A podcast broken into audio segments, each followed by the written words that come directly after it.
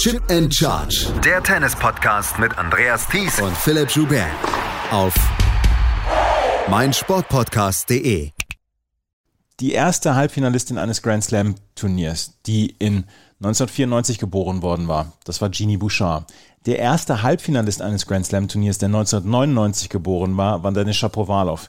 Der erste Halbfinalist eines Grand Slam Turniers, der 2000 geboren war, das ist Felix Auger-Aliassime. Die erste Halbfinalistin eines Grand Slam Turniers, äh, die 2002 geboren ist, das ist Leila Fernandes. Allen ist gleich, sie kommen aus Kanada. Kanada erlebt im Moment eine absolute, einen absoluten Höheflug auf dem Turnierkalender. Herzlich willkommen zu unserem neuen Daily hier von Chip in Charge auf meinsportpodcast.de zu den US Open. Leila Fernandes und Felix Auger Aliassime haben es ins Halbfinale geschafft auf verschiedenen Wegen. Mein Name ist Andreas Thies, natürlich wieder mit dabei Philipp Schubert. Hallo Philipp.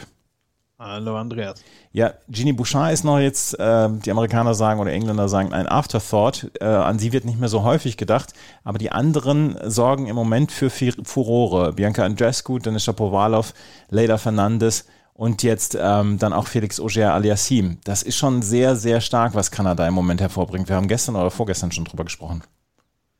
Ja, ich denke, die können es über das nächste Jahrzehnt vermutlich mit jeder anderen Tennisnation aufnehmen. Weiß nicht, ob so viele Davis und Billie Jean King Cups herumkommen werden, aber bei den Grand Slam Titeln denke ich, werden sie es wirklich mit fast jedem aufnehmen können, vor allem auch mit ihrem Nachbarn aus dem Süden. Da sind solche speziellen Talente bisher zumindest noch nicht zu sehen. Aber das ist natürlich schon erstaunlich, was da für eine Generation hochgekommen ist.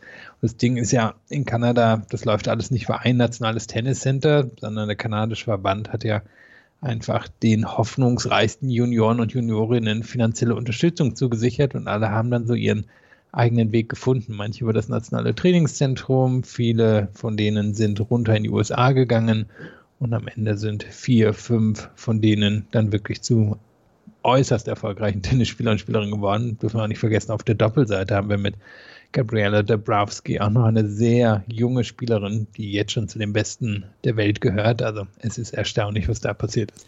Es ist erstaunlich, was da passiert und sehr, sehr erstaunlich war das, und das ist das erste Match, über das wir sprechen müssen, was Leila Fernandes gestern gemacht hat. Sie hat gegen Elina Svitolina mit 6 zu 3, 3 zu 6 und 7 zu 6 gewonnen. Und Leila Fernandes, es ist nicht so, dass sie hier einen einen leichten Weg ins Halbfinale hatte. Sie hat in der ersten Runde Anna Konjuch besiegt. Dann in der zweiten Runde Kaya Kanepi, dann Naomi Osaka, dann Angelique Kerber und jetzt Elina Svitolina. Das sind zwei Spielerinnen, die auf Grand Slam Turnieren schon ihre Erfahrung gemacht haben, beziehungsweise sehr, sehr gut waren. Anna Konjur auch schon mal Top 20 Spielerin. Naomi Osaka, über die müssen wir nicht mehr so richtig sprechen, auch nicht über Angelique Kerber und über Elina Svitolina. Ja, die hat ihre Probleme bei Grand Slam Turnieren, gehört allerdings auch zu den Top 5 der Welt. Was Leila N. Fernandes hier für einen Weg hingelegt hat, das ist wirklich erstaunlich. Und gestern hat sie dem so ein bisschen ja die Krone aufgesetzt bislang. 6-3, 3-6, 7-6. Und sie hat sich auch im dritten Satz nicht dadurch beeindrucken lassen, dass Elina Svitolina äh, ihren Weg zurückgefunden hatte nach Break Rückstand und dass sie dann auch in den Tiebreak gekommen ist, dass sie das dann mit einem offensiveren Spiel getan hat. Alles, was Svitolina ihr entgegengeworfen hat, hat Leila N. Fernandes gekontert. Und das ohne ein einziges Mal von ihrem Spiel abzuweichen. Ja, das war das Beeindruckende. Also im ersten Satz haben wir eben die Svitolina erlebt, wie sie vermutlich nicht spielen will, ziemlich passiv, alles durch die Mitte. Das hat Fernandes dann genommen, um selber relativ viel anzugreifen, Winkel zu setzen, den auch eher locker zu gewinnen. Im zweiten Satz hat Svitolina dann zu dem Spiel zurückgefunden, was sie in den vorigen Runden gezeigt hat. Mehr angreifen, mehr Tempo, mehr die Linien entlang gehen das war dann auch ziemlich beeindruckend von Svitolina, obwohl sie zum Ende des Satzes nochmal kurz gewackelt hat. Aber das war, was man, glaube ich, hätte erwarten können, sie in so ein Match hineinbringt. Und das hat sie dann ja auch fast durchgehend gehalten. Ich würde sagen, im Tiebreak war Svitolina dann doch nochmal ein bisschen passiver. Aber das Match war jetzt keins, was sie in irgendeiner Form ähm, Fernandes auf dem Silbertablett überreicht hat, indem sie einfach darauf gewartet hat, dass irgendwas von Fernandes kommt, sondern Svitolina hat zumindest in den letzten beiden Sätzen eine ziemliche Top-Leistung gebracht und Fernandes war einfach besser in verschiedenen Aspekten des Spiels. Und das ist natürlich erstaunlich für eine, die jetzt gerade 19 geworden ist am Montag und auf eine absolute Veteranin getroffen ist, die ja eben es nicht weggeworfen hat, sondern an einer besseren Spielerin gescheitert ist. Und vor allen Dingen hat Leila Fernandes ja nicht so richtig die großen Matches bislang gehabt, diese, die unter dem Brennglas sind, der gesamten Öffentlichkeit. Aber sie scheint daran ja ähm, sich wirklich auf hängen zu können und äh, sie scheint ja das mitnehmen und genießen zu können, das, was sie an Aufmerksamkeit bekommt und das, was sie an Energie dann auch vom Publikum bekommt, weil sie hat ja dann auch immer wieder, und das macht sie durch das Turnier durchgehend, seitdem sie auf den großen Plätzen steht, dass sie das Publikum dann auch pusht, weil die haben sie ins Herz geschlossen jetzt. Und wir haben es vorhin gesagt, Amerikanerinnen, US-Amerikanerinnen sind im Moment äh, nicht äh, vertreten in diesem Turnier mehr. Und da ist dann, äh, ist es dann sehr leicht, eine, ähm, eine Spielerin zu adoptieren, die von North of the Border herkommt. Und du hast es gesagt, im ersten Satz war Svitolina vielleicht ein bisschen passiv. Das ist vielleicht dieses Spiel von Svitolina gewesen, was wir in ihrer Karriere sehr, sehr häufig gesehen haben, wo sie etwas passiver ist, wo sie einfach nur die Bälle zurückspielt, wo sie selber nicht die Initiative ergreift.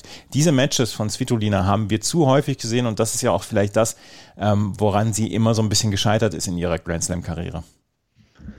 Ja, übrigens, wenn du gerade gesprochen hast, habe ich nochmal geschaut. Eben Fernandes gegen Top 20 Spielerinnen. Vor diesem Turnier hatte sie davon genau sechs Stück. Eins war ein Fed Cup Match und ansonsten eben bei den Grand Slam Turnieren, wo sie dann jeweils gescheitert ist, muss man auch sagen, relativ klar gescheitert ist in den letzten anderthalb Jahren und dann kommt sie hier hin und auf einmal gegen diese Top 20 Spielerinnen ist sie die beste Spielerin. Und das ist eben wirklich total erstaunlich, war für mich auch so nicht absehbar, eben weil sie in diesen größeren Matches dann doch eher klar verloren hat. Sie hat Krajcikova in Tokio verloren, sie hat gegen Mertens in Australien verloren, sie hat gegen Kvitova bei den Austral äh, French Open letztes Jahr gewonnen, Kennen hat klar gewonnen bei den US Open letztes Jahr gegen sie. Also normalerweise war das eben die Hürde. Das hatten wir, glaube ich, am Anfang dieses Laufs auch herausgestrichen, dass das eigentlich die Matches sind, in denen sie gescheitert ist seit ihrem Durchbruch. Und dann kommt sie hier hin und frühstückt eben eine von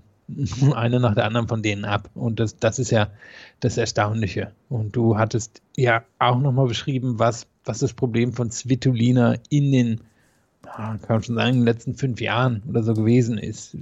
Sie hat sich ja damals wirklich mit ganz passivem Spiel nach oben gearbeitet und hat dann Waffen in ihr Spiel reinbekommen. Einen ersten Aufschlag, eine Vorhand, mit der sie den Court öffnen kann, aber hat es so häufig nicht gezeigt. Vielleicht hat sie da die olympische Bronzemedaille ein bisschen befreit, dass sie das, das mehr traut. Aber es hat eben hier gegen Fernandes nicht gereicht. Die bisschen besser den Court öffnen kann, ähm, die einfach mehr Winkel in ihr Spiel reinbekommt. Und ich hätte gedacht, dass Svitolina das vielleicht noch besser abdecken kann, ähm, wenn der Court richtig breit wird. Aber das hat Fernandes immer wieder geschafft, zum Beispiel ähm, Svitolina in die Rückhandecke zu schicken und dann die Linie entlang zu gehen mit dem nächsten Schlag und ihn dann entweder am Netz abzuräumen. Muss man auch sagen, dass sie sehr effektiv oder ihn dann doch schon ganz als Winner unterzubringen. Und das kann ich mir vorstellen, wird Svitolina erst recht fuchsen, dass sie hier auf hohem Niveau gespielt hat und dann trotzdem verloren hat. Der zweite Satz war deutlich aggressiver von Svitolina. Du hast es gesagt. Sie hat dann äh, versucht, die Linie entlang zu spielen. Sie hat selber die Initiative in den Rallyes übernommen und dann konnte sie dann auch diesen Vorsprung verteidigen, auch wenn sie am Ende ähm, etwas gewackelt hat in diesem zweiten Satz. Was mich an äh, Leila Fernandes beeindruckt hat, wir haben es vorhin gesagt, sie hat ihr Spiel nicht verlassen. Vor allen Dingen hat sie die Grundlinie nicht verlassen. Hat Elina Svitolina die Bälle sehr, sehr tief bekommen, dann hat ähm, Leila Fernandes sie im Aufsteigen genommen. Hat sie die etwas ähm, kürzer gespielt, auf die T-Linie, hat es ähm, Leila Fernandes die Winner gespielt. Leila Fernandes hat, hat niemals zugelassen, sich das Spiel von Svitolina aufdrücken zu lassen. Und das finde ich beeindruckend und dann auch mit, mit 19 Jahren. Aber das, was sie da an der Grundlinie gemacht hat, das fand ich überragend, wie sie überhaupt keinen Zentimeter Platz gemacht hat auf dieser Grundlinie und sich nicht hat zurückdrängen lassen. Ja, und jetzt können wir natürlich schon mit einem Auge nach vorne schielen. Ja. Denn wenn sie das im nächsten Match schaffen will und umsetzt, dann Chapeau. Ja, genau. Das, das wird sie im nächsten Spiel vielleicht dann auch umsetzen müssen. Und sie hat dann allerdings auch eine Spielerin, der das völlig egal ist, wer auf der anderen Seite des Platzes ist, die ihr Spiel dann durchzieht und dann auch ihr druckvolles Spiel durchzieht. Aber da kommen wir dann gleich noch drauf zu sprechen. Der dritte Satz war dann eine sehr, sehr spannende Geschichte. Erst ging Fernandes mit einem Break in Führung, dann konnte äh, Svitolina das Break zurückholen. Dann war es eine Geschichte, wo ähm, Fernandes durchaus ihre Schwierigkeiten hatte, ihren Aufschlag zu halten, aber Svitolina ihre Chancen nicht nutzen konnte und am Ende ging es dann in den Tiebreak und diesen Tiebreak hat dann ähm, Leila Fernandes mit 7 zu 5 gewonnen und das war nervenstark, das war äh, aktiv durchgezogen, das war nicht auf die Fehler gewartet und wenn wir drauf schauen auf die Winner und äh, Unforced Error Statistik am Ende stehen 42 Winner für Leila Fernandes, 31 Unforced Errors. Das ist eine super Statistik und Svitolina wird sich mit ihren 32 Winnern und 25 Unforced Errors auch nicht grämen müssen. Also eben, der erste Satz, der ist, denke ich, wo Svitolina sich einfach ärgern wird. Ich glaube, da hat sie drauf gesetzt, dass sie die Veteranin ist und dass Fernandes schon irgendwie Fehler gegen sie machen wird. Aber hätte sie eigentlich auch schon aus den Matches vorher lernen können, dass das Fernandes vermutlich nicht tun wird. Und der war ein bisschen weggeschenkt. Ähm, einfach dadurch, das waren so viele Bälle straight durch die Mitte auf den Körper von Fernandes. Und es ist eine Mittelgegenspieler, Rinnen, die sich im Lauf wohlfühlen und die ähm, gern Winkel spielen. Aber da hätte sie merken müssen relativ schnell, dass Fernandes auch einigermaßen aus dem Stand gute Winkel spielen kann. Und dann der zweite, der war, ja, der war dann so, wie Svitolina das ganze Turnier gespielt hat und wo man auch mal sagen muss, ja, das Respekt, dass sie das sich getraut hat, in Anführungszeichen. Das scheint ja jetzt nicht unbedingt in ihrer Persönlichkeit zu liegen, ein aktives Tennis zu spielen. Und der dritte, der war dann eben ähm, ein Match auf hohem Niveau. Und ich glaube, wer vom gestrigen Tag nichts gesehen hat und sich einen Satz angucken möchte, das ist er gewesen. Das ist er gewesen. Und Leila Fernandes steht im Halbfinale und ich brauche nicht mehr so viel Fantasie, mir vorzustellen, dass Leila Fernandes am Samstagabend den Pokal in die Höhe hält, beziehungsweise die Trophäe in die Höhe hält, weil so, wie sie bislang gespielt hat, könnte ich mir vorstellen, dass sie das dann auch durchziehen kann. Auf der anderen Seite denke ich, irgendwann müsste dann auch die Kraft ausgehen, weil das, was sie macht, dieses Spiel, was sie hat und dann ja auch die Emotionen, die sie rauslässt, das ist dann ja auch sehr, sehr kraftkostend und ich bin gespannt, ob sie das dann am äh, Donnerstag bzw. morgen wird halten können, dieses Niveau und dann auch diese, ja, diese Emotionalität hochzuhalten, weil sie spielt mit dem Publikum, sie spielt mit den Emotionen, sie hat eine Box, die total abgeht, ähm, Fitnesscoach etc., Familie, die da sitzt.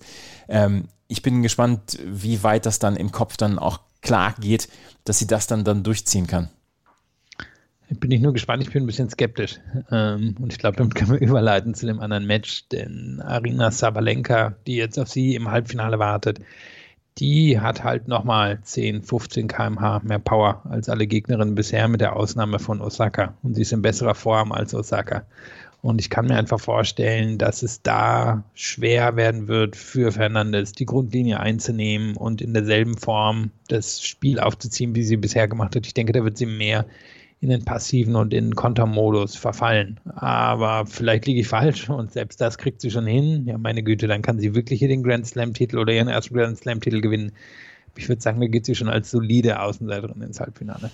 Denn sie trifft im Halbfinale auf Arina Sabalenka und die hat nicht so richtig viel Platz auf dem Court bislang verbracht in diesem Turnier.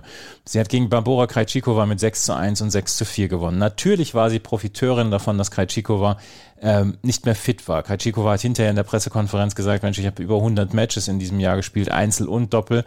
Der Tank war einfach komplett leer. Aber Sabalenka muss das trotzdem durchziehen und sie hat es durchgezogen und das hat sie sehr souverän durchgezogen und sie hat Krejcikova überhaupt keine Chance gelassen. Und wir haben Fernandes gegen Svitolina gesehen, da war die durchschnittliche äh, Ballwechsellänge bei etwa sechs Schlägen. Sabalenka gegen Krejcikova war nicht mal, war nach nicht mal drei Schlägen der durchschnittliche Ballwechsel beendet. Und Sabalenka hat hier eine ganze Menge an Kraft gespart, aber sie zieht es auch souverän durch und sie lässt sich von der Gegnerin auf der anderen Seite des Netzes überhaupt nicht aus dem Konzept bringen. Ja, eine Horrorstatistik für Kratschikova, die, glaube ich, alles unterstreicht. Das waren das Match 38 Prozent erste Aufschläge, im ersten Satz waren es 24. Ja. Und damit kann sie nur untergehen. Ich meine, da, da kann sie so viel Variabilität, wie sie überhaupt nur haben möchte, oder na, den Satz habe ich nun wirklich vergaloppiert. Also da kann sie mit so viel Variabilität kommen, wie sie nur möchte. Da hat sie einfach keine Chance gegen die Power von Sabalenka. Und so war das Match. Das hätte auch schneller gehen können.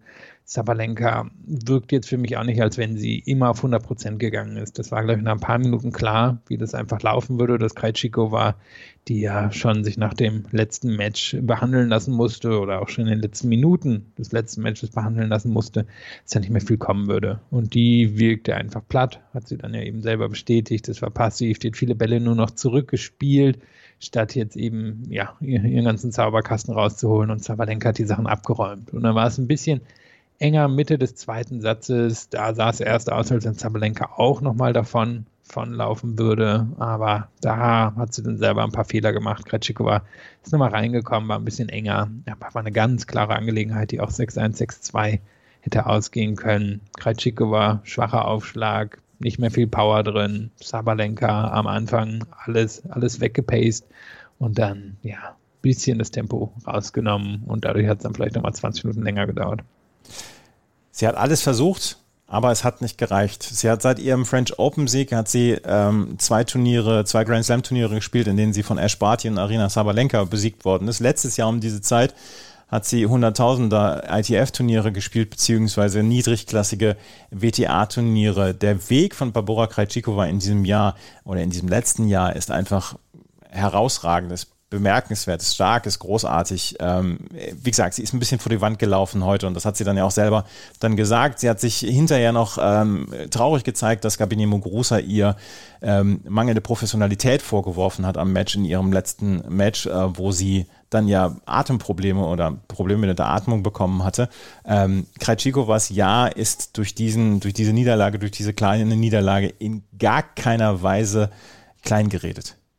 Nee, und wir dürfen eben wirklich nicht vergessen, die French Open 2020 beginnen ja oder haben erst vor knapp einem Jahr begonnen, Mitte September. Da hat sie sich damals qualifiziert für das Turnier, ähm, ist in die vierte Runde gekommen, hat diesen Schwung dann genutzt, um in 2021 am Anfang sich in den Top 100 zu etablieren ja, und von da an, mein, oder zumindest spätestens von dem French Open, kennt jeder die Geschichte. Dieses in Anführungszeichen frühe Ausscheiden jetzt hier in einem Viertelfinale verhindert, dass sie nochmal am Barty rankommt. Und ich denke, Barty dürfte sich durch das Resultat ähm, auch weitestgehend die Nummer 1 gesichert haben, wenn nicht Sabalenka kommt hier und nach den News Open noch alles gewinnt ich glaube, wenn Krajcikova irgendwie gesagt hätte, bei den News Open hast du noch die Chance, die Jahresnummer 1 mitzunehmen, dann ähm, wäre sie durchaus zufrieden gewesen.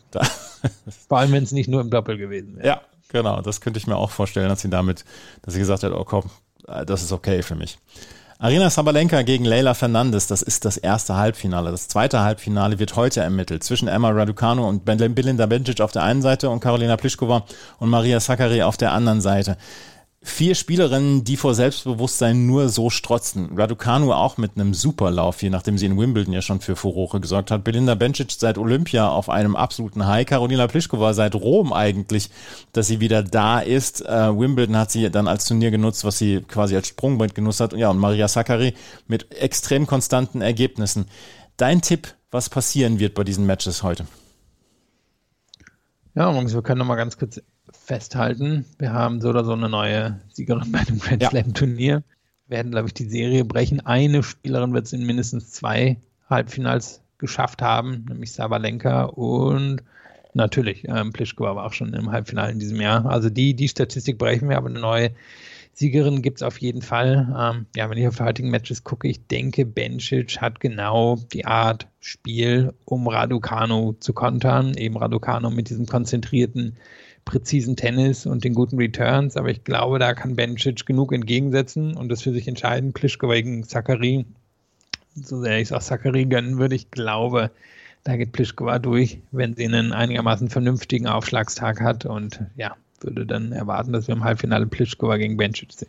Das wäre auch mein Tipp. Also werden wir morgen über das Halbfinale Emma Raducanu gegen Maria Sakkari sprechen. Lass uns einen Blick auf das Doppel werfen, auf das Frauendoppel, weil dort haben wir alte Bekannte im äh, Frauen-Doppel-Halbfinale, nämlich Sam Stozer und Zhang Zhuai. Die haben gestern gegen Caroline Dollarhide und Storm Sanders mit 6 zu 2 und 6 zu 3 gewonnen. Und Stozer und Zhang, ich war 2019 das erste Mal bei den Australian Open. Damals haben sie das Turnier gewonnen und das war mit das erste Match, was ich dann so äh, auf der Anlage gesehen habe am Mittwoch. Äh, Stozer Zhang auf einem Nebenplatz und dann haben wir sie verfolgt, ein Freund von mir und ich, und äh, wir sind durchgegangen und sie sind durchgegangen bis ins Finale und jetzt haben sie sich wieder gefunden und stehen im Halbfinale. Das ist eine ziemlich coole Geschichte. Zusammen Suaje und Elise Mertens, die sind an eins gesetzt. Die treffen heute auf Corey Goff und Katie McNally in Doppel, was man eigentlich nicht verpassen sollte. Ähm, aber wir haben vorhin schon drüber gesprochen, Barbora Krejcikova und Katerina Sinjakova sind sensationell in der ersten Runde ausgeschieden. Dafür ist so eine Spielerin wie Monika Nicolescu noch im Viertelfinale. Die trifft nämlich mit Elena Gabriela Russe auf, Alexa Guaracci und Desiree Crouchik.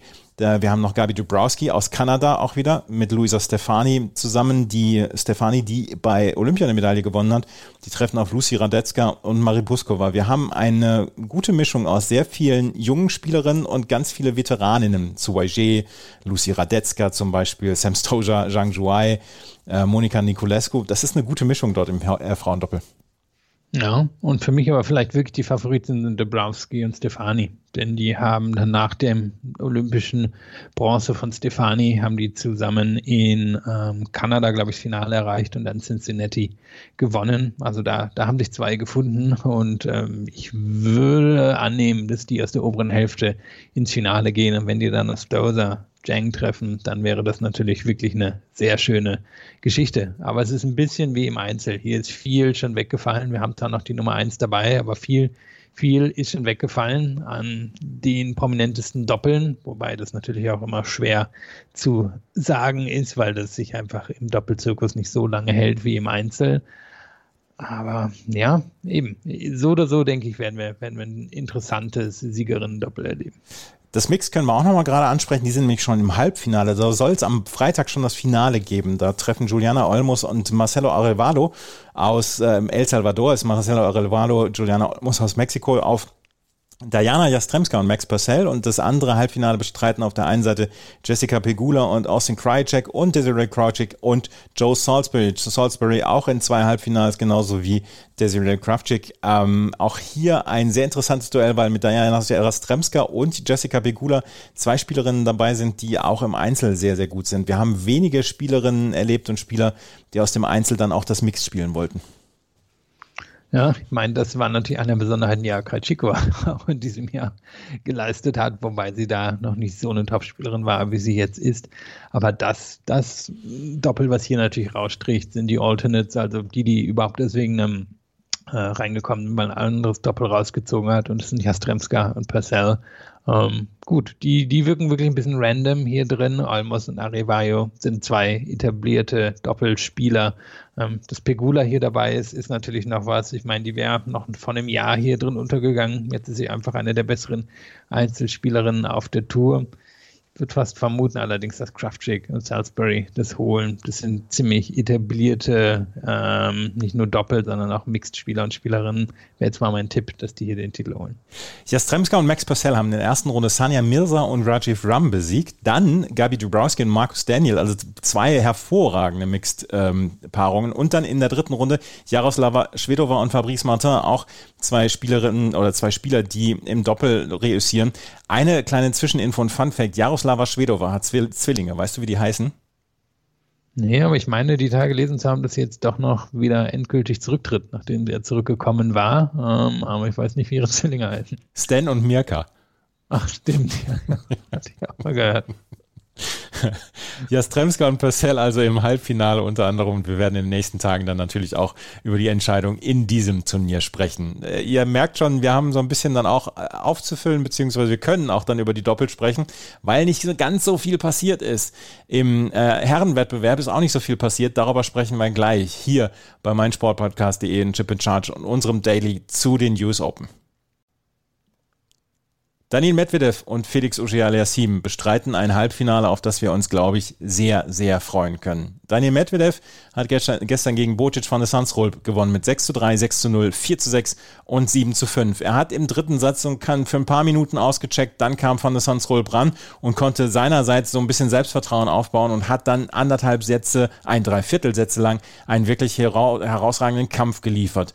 Felix Auger-Aliassime profitierte dann von der Aufgabe von Carlos Alcaraz beim Stand von 6 zu 3 und 3 zu 1 im zweiten Satz. Darüber sprechen wir gleich. Aber erstmal Daniel Medvedev gegen Bocic van de Sansrolp. Das war gestern um 18 Uhr.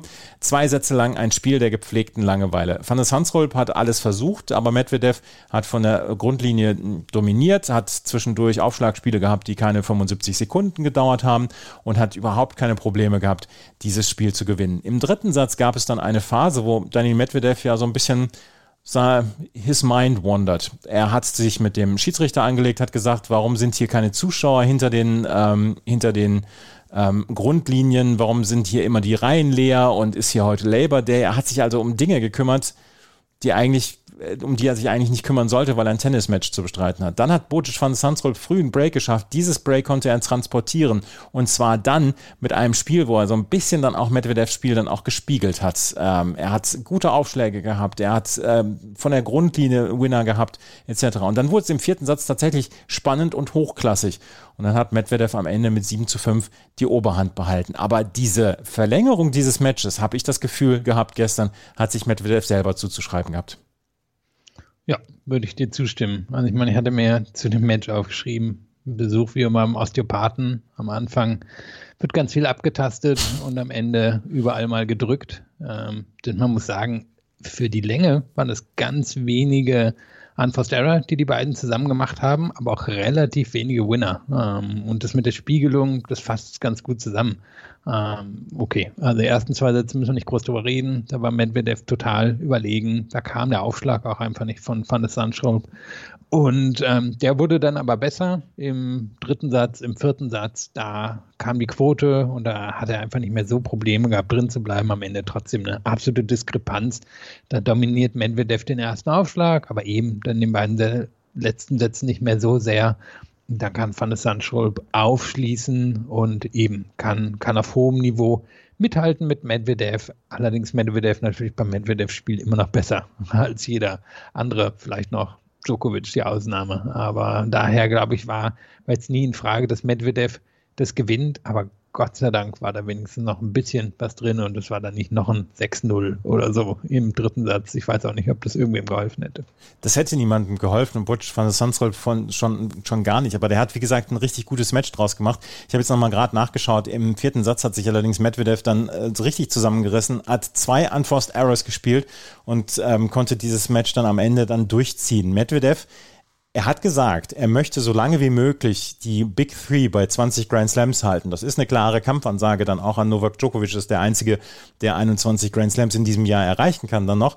Ähm, er, er war ja auch so ein bisschen darauf angewiesen, und ist darauf angewiesen, dass er äh, möglichst kraftsparend spielt. Das ist das erste Match jetzt dann auch so ein bisschen gewesen, wo man sagen kann, da hat er ein bisschen Kräfte gelassen, aber es ist alles noch im Rahmen für Medvedev.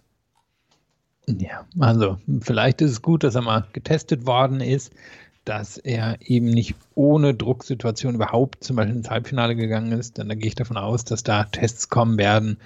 Aber am Ende sind es immer nur noch 2 Stunden 23, die hier auf dem Court stand. Also, ich meine, das könnte auch bei einem normalen ATP-Turnier ein Zweisatz-Match gewesen sein. Er wird jetzt also nicht allzu viele Körner hier liegen haben lassen. Und kann dann, glaube ich, einfach zufrieden sein, dass es einen Test gab, dass er den dann doch relativ locker bestanden hat und eben mit ein bisschen mehr, bisschen mehr Herausforderungshärte in dieses Halbfinale einzieht. Und sollte dieses Match in irgendeiner Weise Kraft ähm, ja, raubend gewesen sein, dann hat er zwei Tage Zeit, weil das erste Halbfinale findet erst am Freitag um 21 Uhr deutscher Zeit statt. Also von daher hat er dann noch eine ganze Menge Zeit. Bocic van der Sansrolp, der ist jetzt auf dieser Tour angekommen und ich bin sehr gespannt, was wir von ihm sehen werden. Martin Verkerk damals, als der das French Open Finale erreicht hatte, hat er danach sehr viel mit Verletzungen zu tun gehabt. Ich drücke sehr die Daumen, dass wir Bocic von der Sunsrolp häufiger sehen, weil der hat einen Spielstil, ähm, was sehr sehenswert ist, wie ich finde.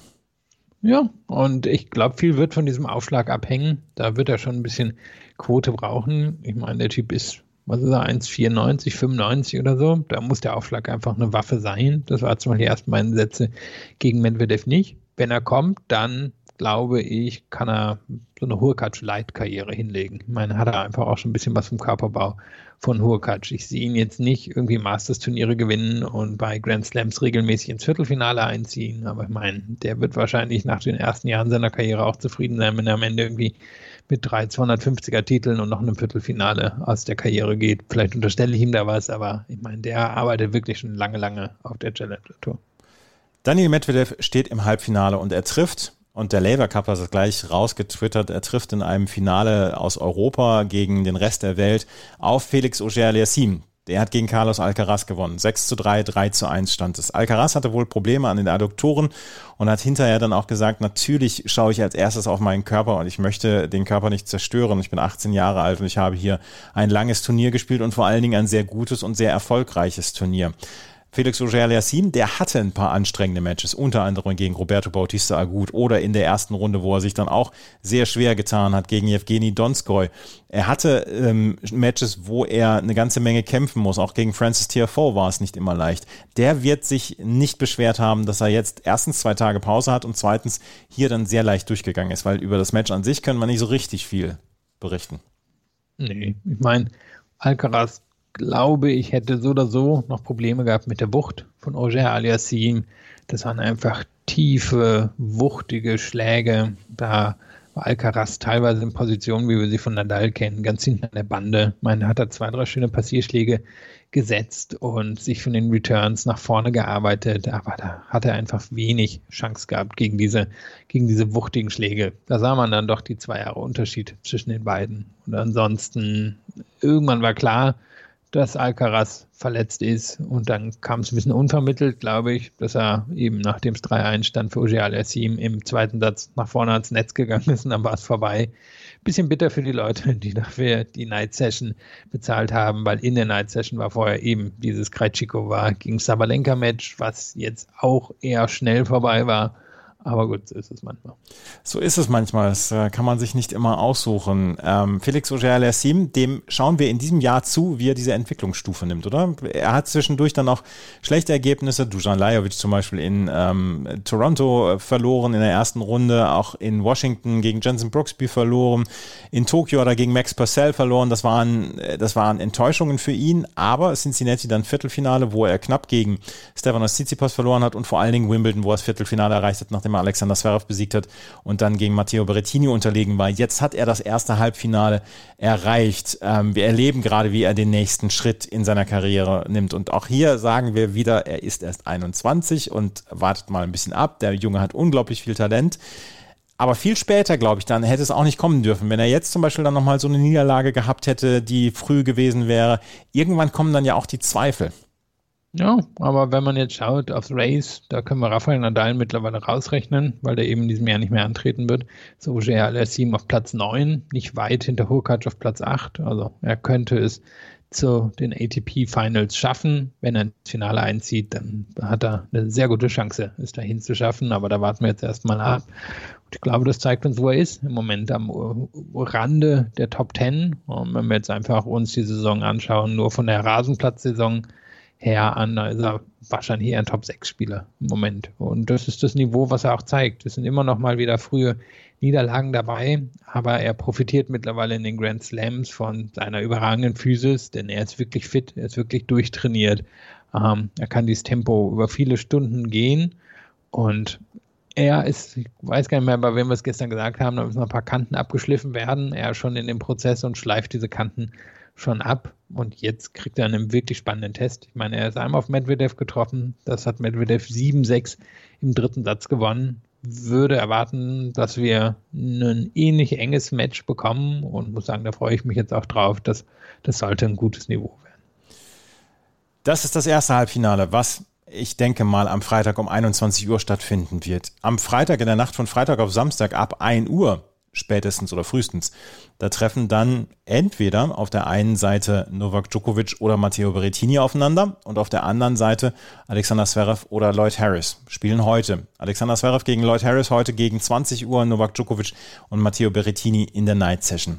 Zverev gegen Harris. Wenn Harris so aufschlägt wie in den letzten Runden, könnte Zverev hier einen wirklichen Test haben. Ich bin sehr gespannt auf dieses Match. Auf der anderen Seite Djokovic gegen Berrettini ist das Match, auf das ich unglaublich gespannt bin. Kann Berrettini hier ähnlich wie im Wimbledon-Finale einen guten Kampf anbieten oder kann er es sogar einen sehr guten Kampf anbieten? Ja, hat er sogar bei den French Open. Meine, da hat er Djokovic bei 7-5 im vierten ja. Satz gehabt. Also das war wirklich auch eine enge Geschichte. Da war näher dran de facto als Rafael Nadal, obwohl es natürlich nicht, nicht wirklich so war. Also ich traue ihm schon was zu, muss sagen, hat mich in diesem Turnier allerdings noch nicht so überzeugt wie in Wimbledon und auch nicht bei den French Open. Ich gehe davon aus, dass Djokovic das am Ende gewinnen wird, jetzt aber auch nicht durch, durchspazieren wird.